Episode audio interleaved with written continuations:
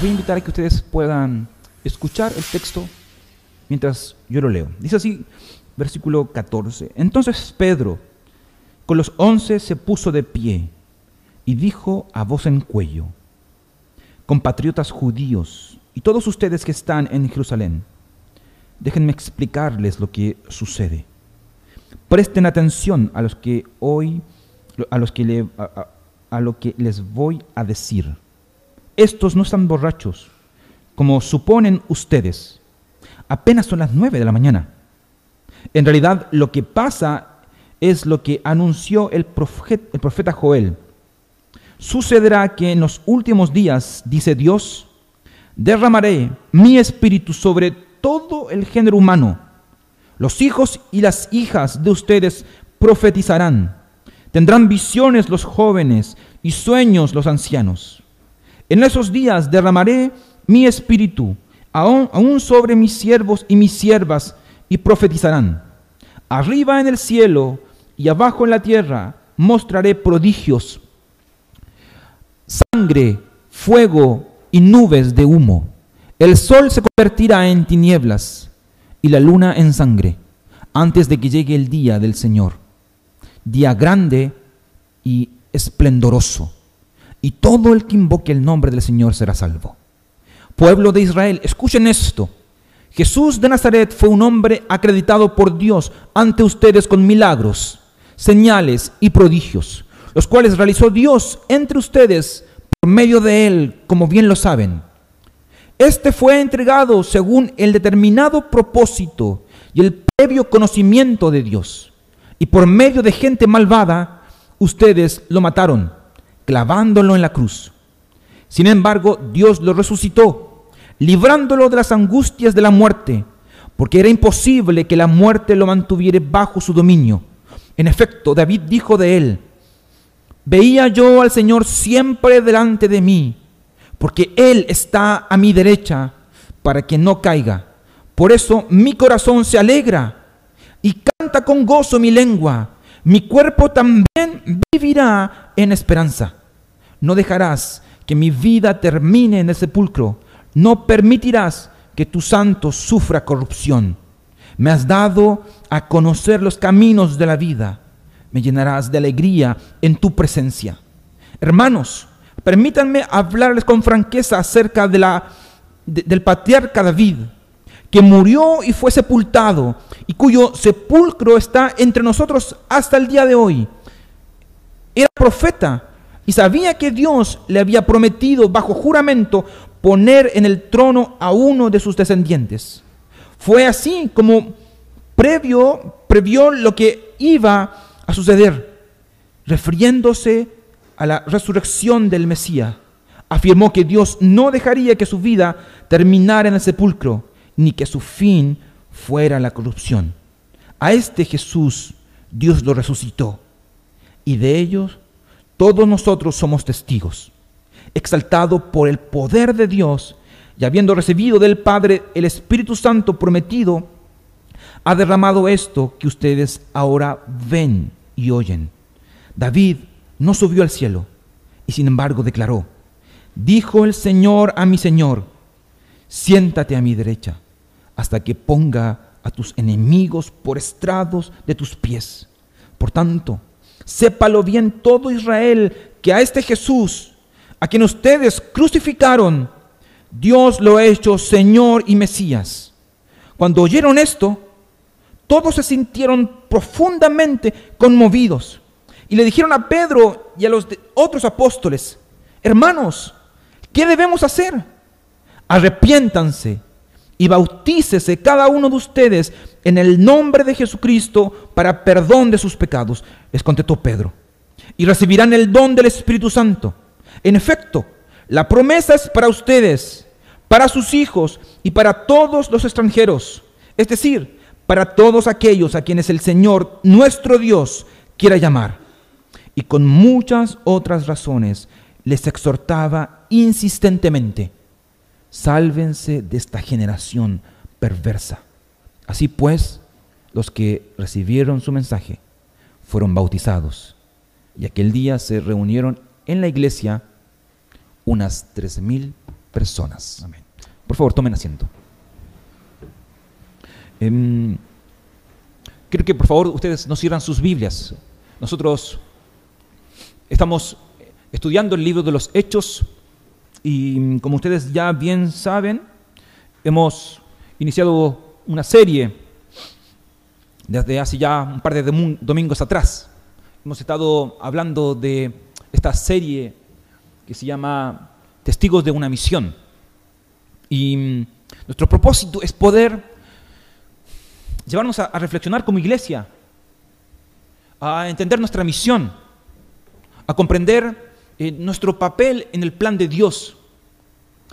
¿Cuál es tu labor? ¿Cuál es mi función en esta misión que Cristo está haciendo a través de su iglesia y por medio del poder del Espíritu Santo?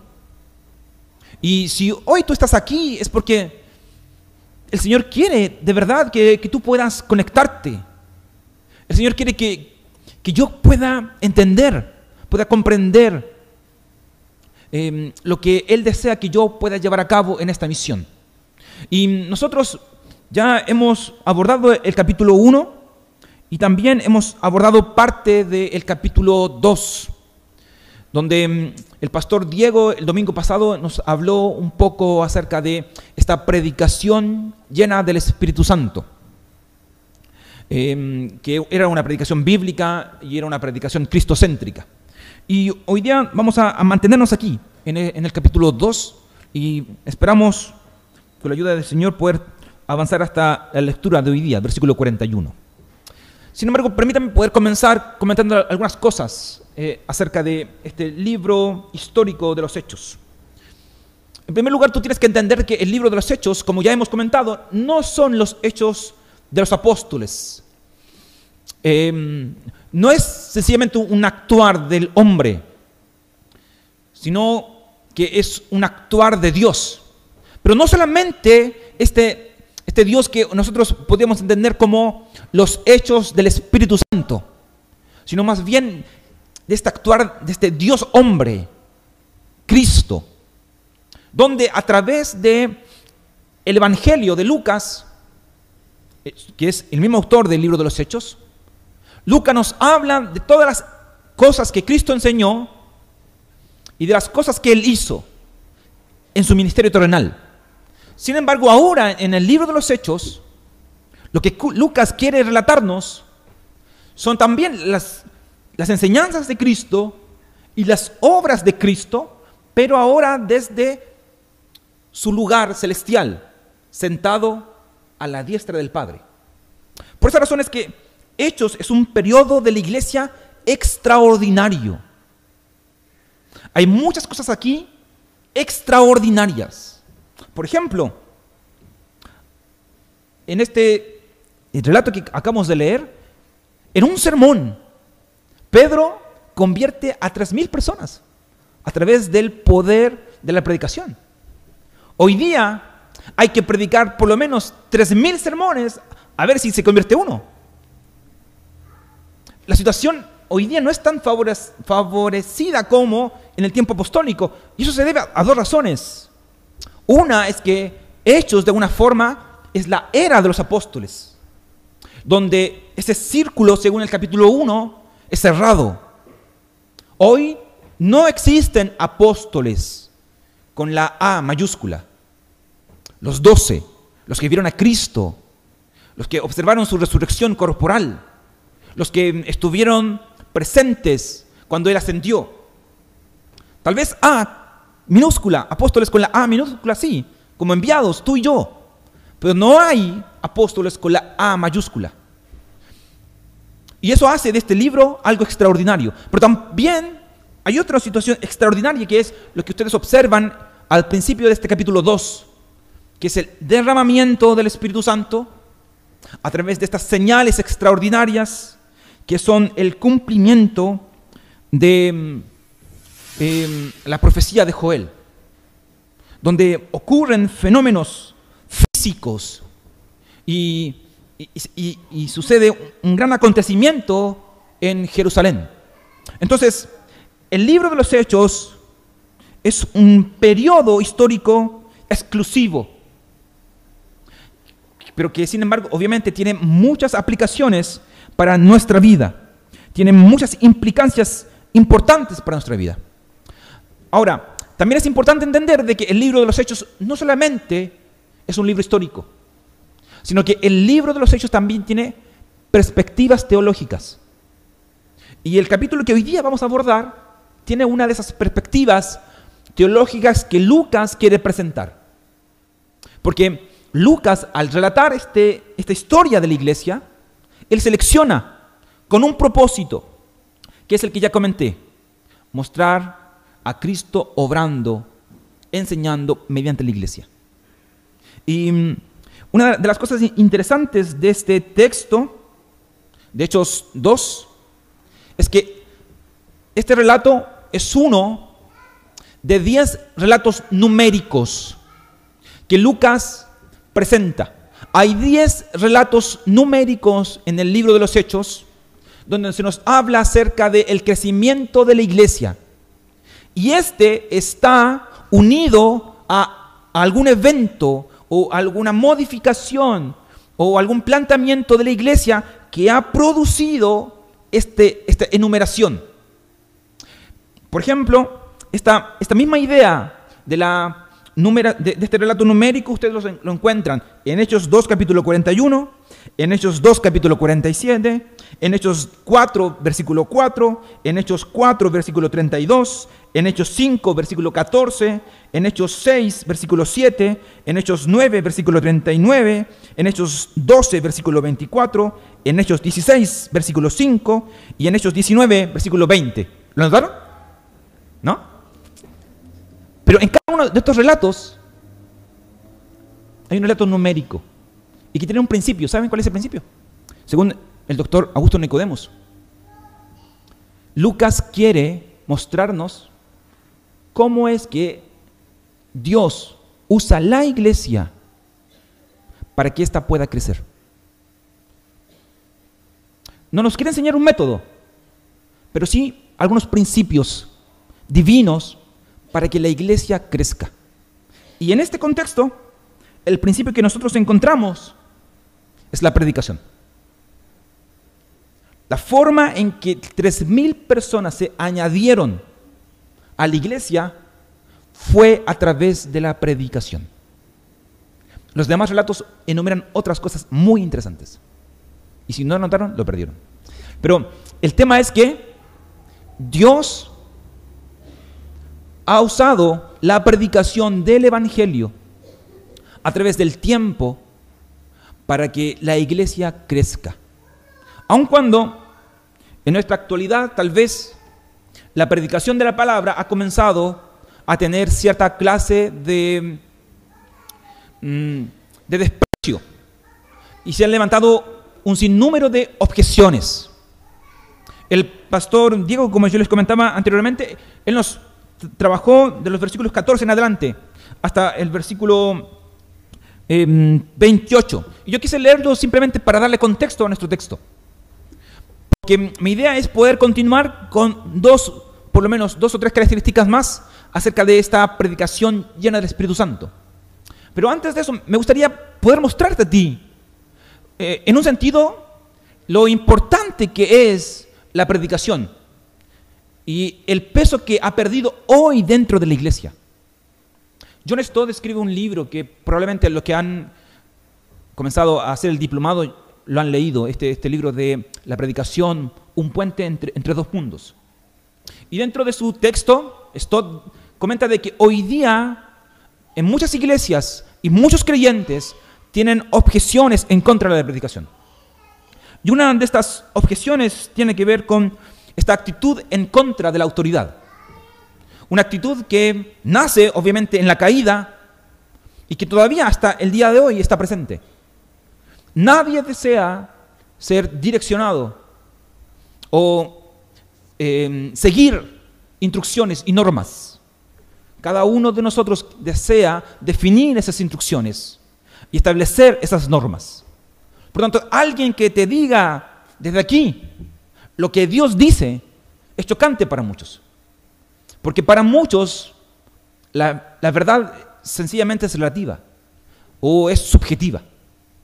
Y en ese sentido, debido a que ha habido una actitud en contra de toda autoridad, la predicación también hoy eh, ha perdido, en cierto modo, su poder. Otra objeción que John Stott comenta en su libro es esta idea de la revolución cibernética, donde la televisión y los medios de comunicación le han, hecho que también las personas hoy em, le encuentren muy poco valor a la, a la comunicación verbal. Si no trae un PowerPoint, no entretiene a la gente y, no pone, y la gente no pone atención. Si no hay algo entretenido, un payaso ojalá por acá, o tal vez una obra de teatro, o una coreografía, entonces la gente hoy día no escucha, no entiende, no pone atención. Sin embargo, tú y yo tenemos que entender de que Dios trajo su evangelio en un periodo donde Él definió de cómo éste se iba a comunicar y que no tiene nada que ver sencillamente con un tema cultural. Si Dios ha definido de que su palabra debe ser comunicada verbalmente, eso no significa de que si este no es visual, entonces no tendrá la efectividad que se requiera. Pero muchos hoy observan de que debido a esta revolución cibernética, entonces, la exposición de la palabra siempre tiene que ir acompañada con algo. Yo no estoy diciendo que sea malo, ¿ah? de verdad, yo creo que es, puede ser muy útil. Sin embargo, no depende de eso. Hoy día no traje PPT porque se me quedó en casa, de nuevo. Pero, eh, pero la palabra por sí misma, esta, es suficiente. Pero hay una tercera razón que dice Stott en su texto, que ha generado y que de alguna manera es la objeción más grave y es esta idea de una pérdida de confianza en el Evangelio. Las personas que hoy día se levantan aquí, que predican, no entienden, no se identifican como heraldos, como predicadores, como profetas de Dios. Y, debido a eso, no tienen un mensaje que entregar. Y debido a eso, si no hay mensaje, entonces no hay predicación. Y las personas comienzan mejor a contar historias, chistes, testimonios personales, porque hay que entretener al pueblo para que no se vaya. Y de esa forma las bancas no estén tan más vacías. Sin embargo, nada de eso, ni la tecnología, ni la falta de confianza, ni esta ausencia o respeto por la autoridad debería a nosotros llevarnos a perder nuestros ojos del poder del Evangelio. El Evangelio sigue siendo vigente. Y tú tienes que entender que cada vez que tú abres la Biblia, tú estás escuchando a Dios. Cada vez que tú vas con un texto bíblico al corazón de un no creyente, es Dios quien está golpeando la puerta de ese corazón. Es Dios quien está tratando de salvar, convertir a esta alma. Y aunque tú y yo no tengamos grandes capacidades, grandes talentos, no tengamos una elocuencia muy pulida, solo escritura es suficiente. Aunque no seamos capos en la tecnología y a veces no podamos expresar de la mejor manera nuestras ideas, la predicación de la escritura, la predicación de la palabra es suficiente para trastornar nuestro mundo, para cambiar los patrones que hoy día dirigen la vida de muchos y volverlos a Cristo. Yo quiero que tú te convenzas de esto, que tú te vas, entiendas de verdad que hay un tremendo poder aquí en tus manos si es que tienes una Biblia. Y que la vida espiritual de tu padre, de tus familiares, de tus cercanos, por aquellos que tú sufres, depende si tú aprovechas su tiempo en contarles chistes de la novela o de cualquier otra historia, o prefieres abrir la Biblia y leerles el texto bíblico. Las escrituras son suficientes. Y mm, este texto que tú y yo estamos abordando hablan de eso.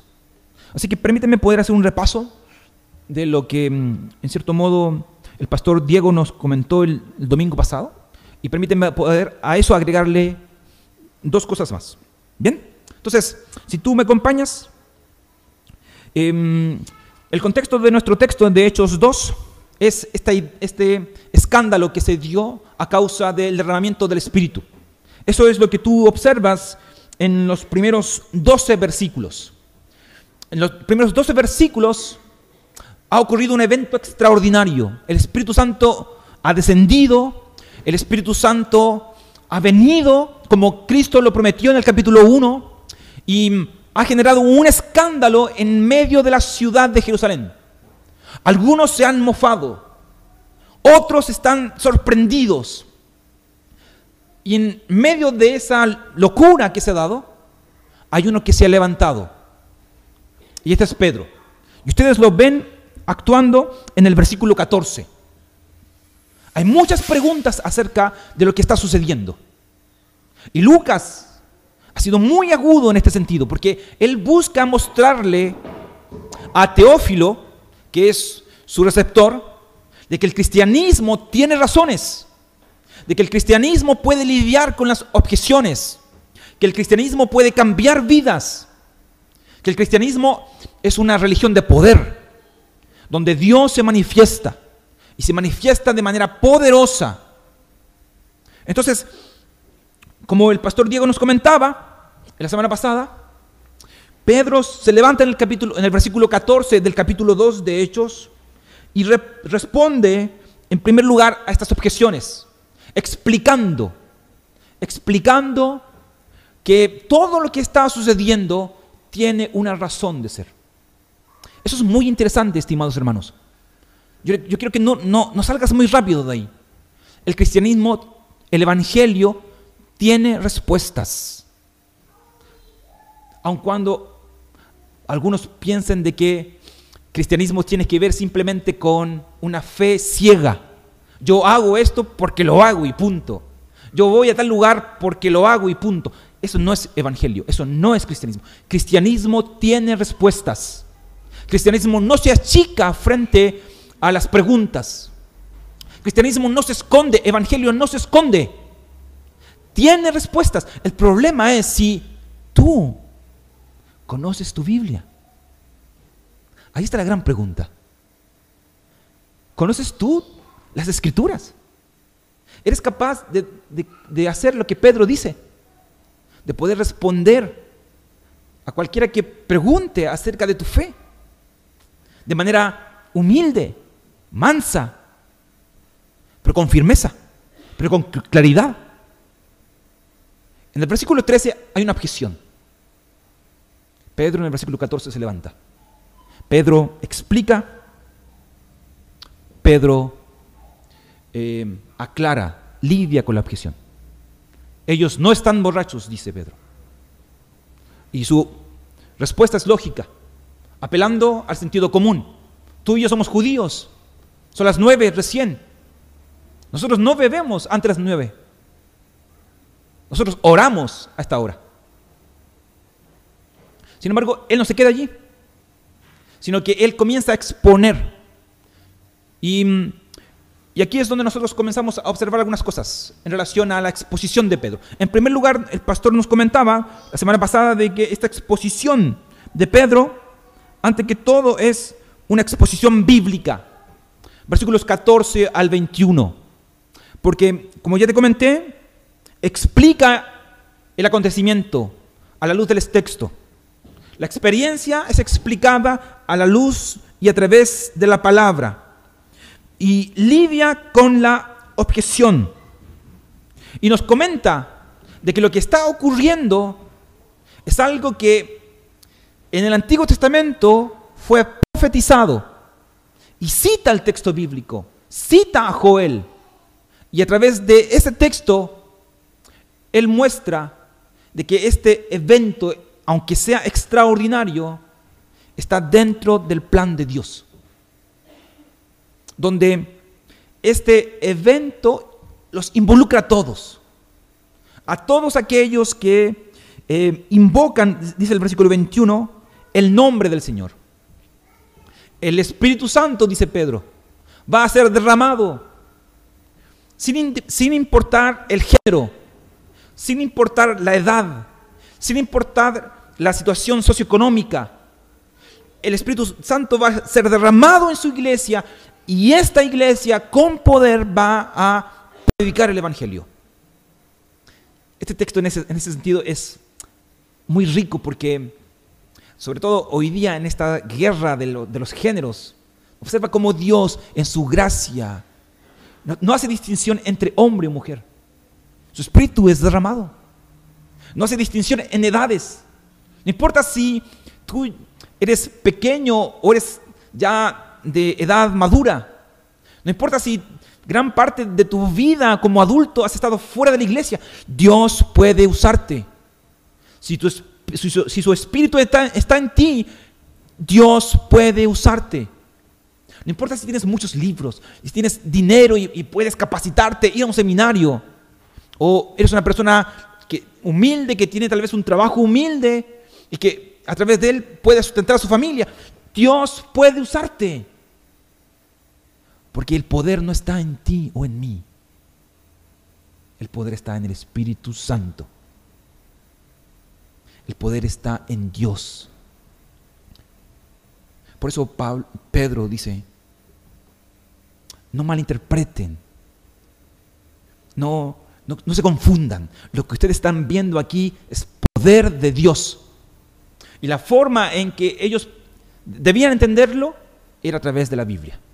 Y eso es lo que ustedes observan en primer lugar, según lo que nos comentaba y lo que ustedes pueden ver en el texto, versículo 14 al versículo 21. Pero también Pedro, usando la Biblia, nos muestra una segunda cosa que ya fue comentada la semana pasada. Y es que la forma en, en que las escrituras, la manera en que la iglesia debe predicar, la manera en que debemos llegar a los no creyentes, no solamente es citando el texto bíblico, sino apuntando hacia Cristo. Y eso es lo que ustedes observan de los versículos 22 al 36. Y miren la manera magistral como lo hace Pedro. Pedro, en primer lugar, en el versículo 23, perdón, versículo 22, nos habla acerca de la obra de Cristo. Y, Pedro apela al conocimiento de su audiencia. Él dice de que muchos de los que estaban ahí saben de lo que le está hablando. Y él comienza a enumerar las señales y los prodigios que Dios acreditó eh, a través de este hombre, Jesucristo, en todo su ministerio terrenal. Luego él habla acerca de su muerte, versículo 23 de que Él fue entregado según el propósito de Dios, pero fue asesinado, fue matado por este pueblo que lo negó. Es muy interesante esa idea porque lo que está diciendo Pedro aquí es que aunque todas las cosas van de acuerdo al plan, ustedes son responsables. Ustedes han pecado. La muerte de Cristo es algo que sucedió a causa de sus pecados. Porque ustedes lo mataron, dice Pedro.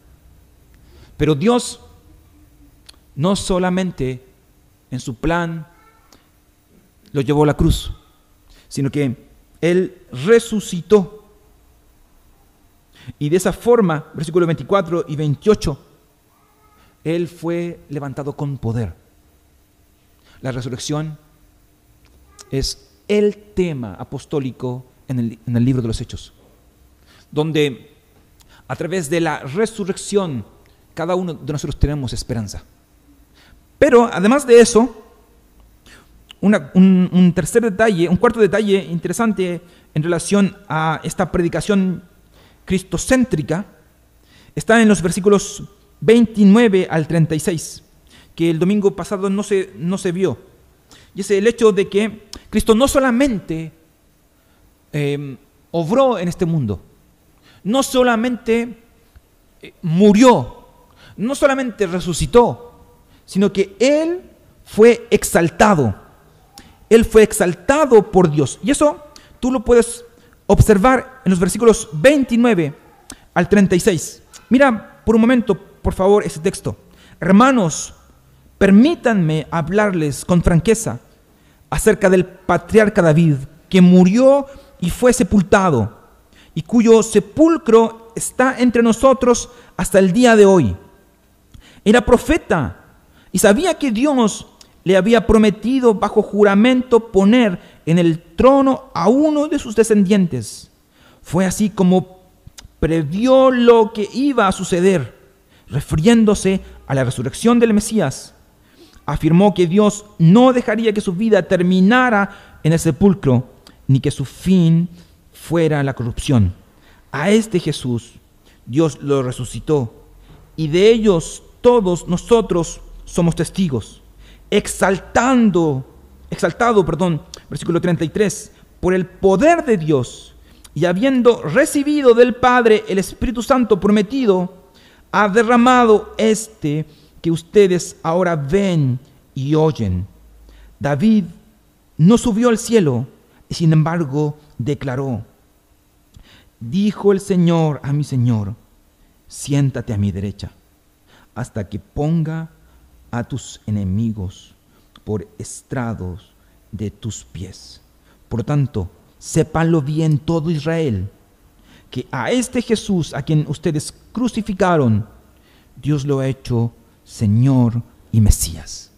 Por tanto, observen, Cristo hoy no está en medio de nosotros de manera corporal. Él está en los cielos.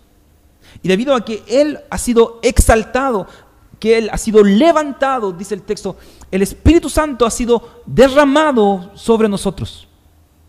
Tú y yo tenemos el Espíritu Santo y disfrutamos de su poder. Y eso es lo que hace de nosotros como hijos, como iglesia, una iglesia con poder. El Espíritu Santo, todo lo que ocurrió en Pentecostés y todo lo que hoy sucede en medio de nosotros. Que las personas se arrepientan, de que las personas crean, de que, de que las personas vengan a Cristo, no es algo que se debe, que se debe a nuestra, nuestro carisma, o que usemos una versión moderna, o que usemos música contemporánea que hace cómodo a las personas, que, que genera de que las personas se sientan bienvenidas. No, es el Espíritu Santo que ha obrado. Es el Espíritu Santo quien cambia. Es el Espíritu Santo que transforma. Pero eso ocurre gracias a que el Padre y el Hijo han enviado a Cristo a su iglesia. Entonces, Pedro relata todas estas cosas en este sermón, que en primer lugar es bíblico y que en segundo lugar es cristocéntrico.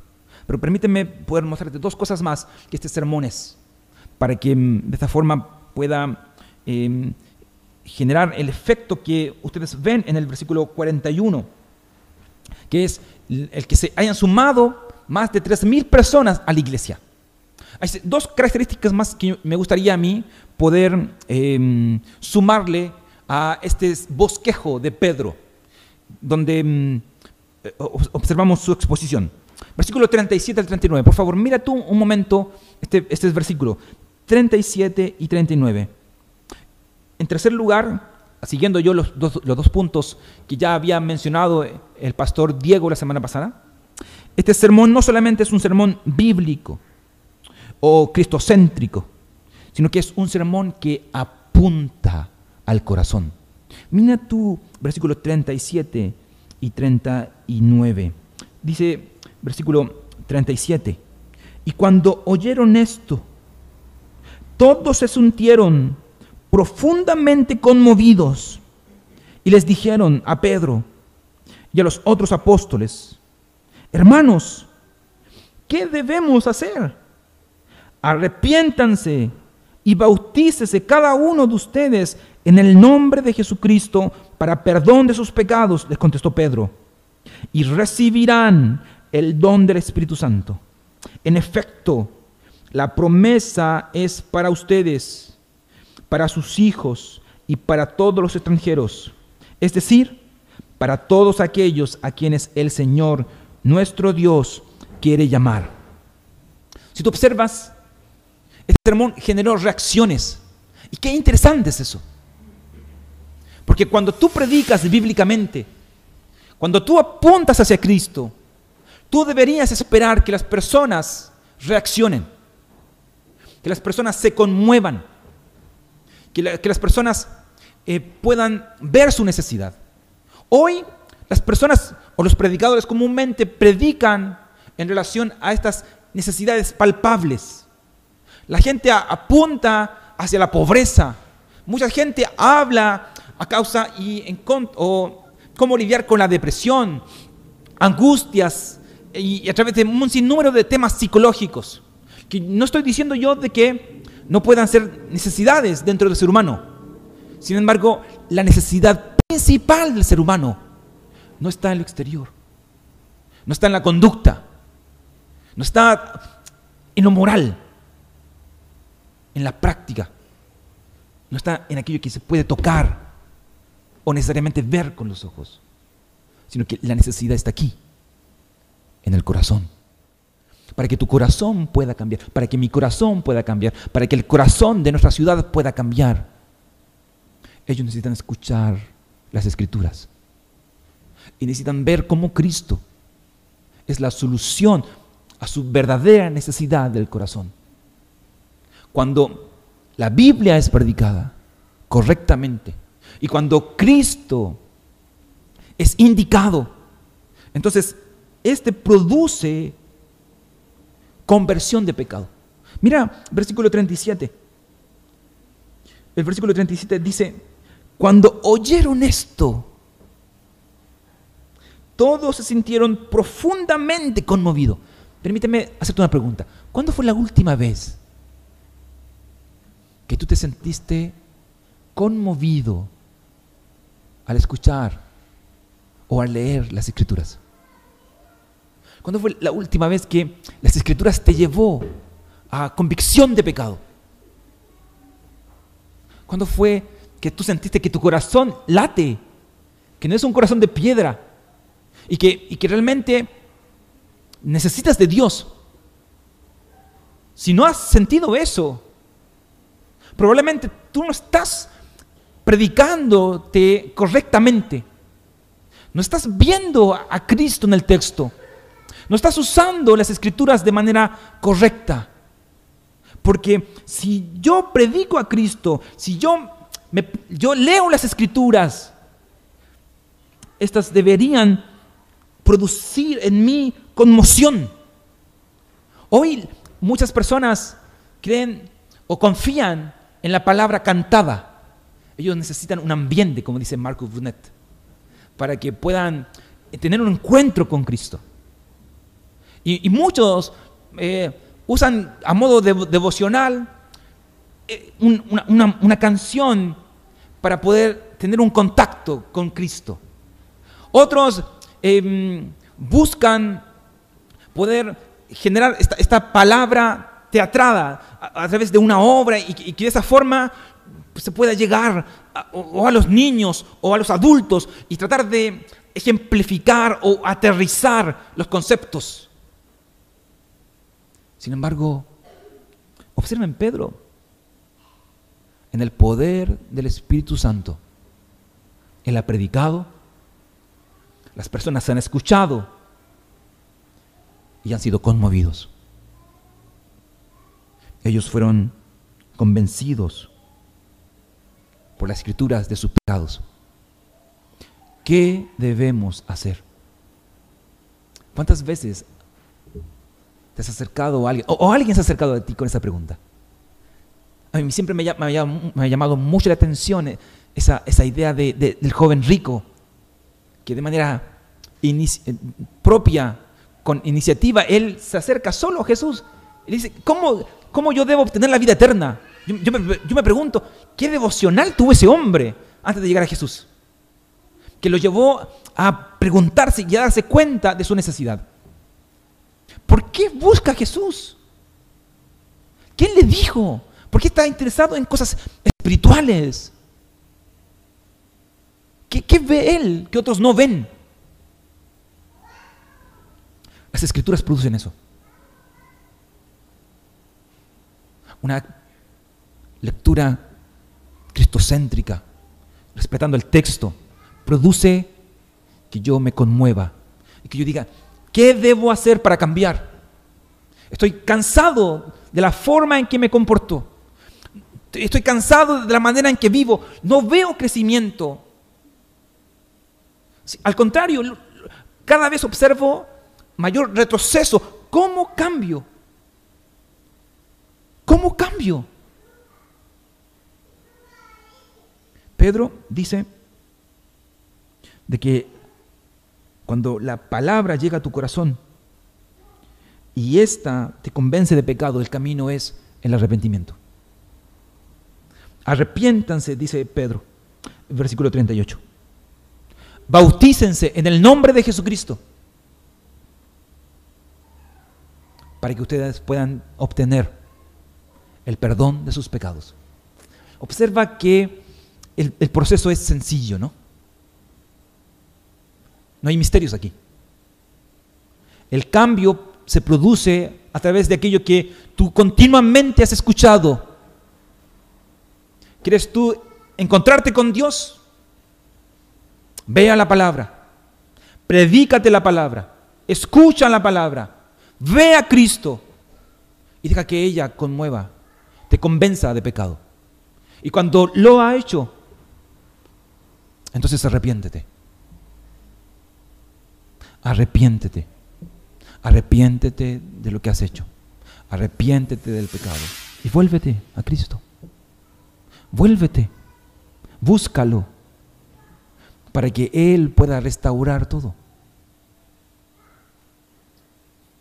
Una predicación llena del Espíritu Santo hace eso. Cuando los judíos querían hacer prosélitos gentiles, la forma en que ellos lo hacían eran bautizándolos. En este caso, esta, acción es, es, es muy significativa porque observa que estamos hablando de judíos que mataron a Jesús, o que por lo menos saben de este evento, y que este arrepentimiento es tan notorio que ellos están dispuestos a bautizarse en el nombre de aquel que asesinaron o que mataron. Observa que es interesante eso. Y, esta, profesión, esta profesión se, hace de, manera pública. La gente realmente ha sido conmovida. Y Dios les ha otorgado, dice el versículo 38 y 39, perdón de sus pecados y el don del Espíritu Santo. El don del Espíritu Santo no es algo que se da solamente a los apóstoles, eh, como ustedes pueden observar en los primeros 14 versículos, sino a todo aquel que cree en Jesús y que se arrepiente de sus pecados y que hace profesión de fe. Por tanto, la, predicación bíblica y cristocéntrica apunta y conmueve también el corazón. Pero hay una cuarta característica que quiero yo mostrarte. Y es que no solamente es bíblica, cristocéntrica y apunta al corazón, sino que también esta te inserta en una nueva comunidad. Mira por un momento solamente el versículo 41 y 42. Dice el texto que cuando Pedro les habla de que ellos tienen que arrepentirse y que necesitan bautizarse y que de Dios recibirán el don del Espíritu Santo. Y, que esta promesa involucra no solamente a ellos, sino a, los, a sus hijos y a los hijos de sus hijos. Dice el versículo 40 de que Pedro, con otras razones, les exhortaba insistentemente a ellos que debían salvarse de esta generación perversa. Es decir, tú eres salvo pero no para estar solo, dice el versículo 40. Porque el Evangelio va a afectar tu corazón, no para que allí sentado o escondido en tu cuarto te quedes allí, sino para que te apartes, te vayas a una iglesia, te unas a un pueblo y allí puedas tú alejarte de esta generación perversa. Observa de que Pedro está diciendo de que evangelio no solamente produce un cambio interior, conmueve tu corazón, sino que también este produce un cambio exterior. Te cambia de una antigua y perversa comunidad a una nueva y creyente comunidad. El Evangelio hace el cambio completo. Usa la Biblia, te muestra a Cristo, cambia tu corazón y te direcciona hacia una comunidad. He allí los verdaderos creyentes. No es a medias. No es solamente escucho, recibo y estamos ok. Yo escucho, veo a Cristo, transforma mi corazón y me lleva a caminar en comunidad. Si no hay comunidad, entonces no he entendido el plan de Dios. Una predicación, el Evangelio debe producir esto. Por tanto, permítame poder concluir. Hoy necesitamos predicación. Hoy tú necesitas escuchar la palabra de Dios. Hoy tú necesitas palabra de Dios. Porque solo la palabra de Dios tiene poder para cambiarte. Solo la palabra de Dios puede mostrarte a Cristo. Solo la palabra de Dios puede cambiar tu corazón. Y solo la palabra de Dios puede insertarte en una comunidad. Observa, esta palabra de Dios fue suficiente para tres mil personas. Tres mil diferentes personas. Aquí no hay ni siquiera el 10% de esos tres mil. Mi gran pregunta es, ¿será suficiente para ti? Para tres mil personas el Evangelio fue suficiente y cambió su vida. Para ti Evangelio será suficiente. Realmente ha producido cambios. Realmente has visto a Cristo. Si has visto a Cristo, entonces yo te invito a que puedas tú unirte a una comunidad.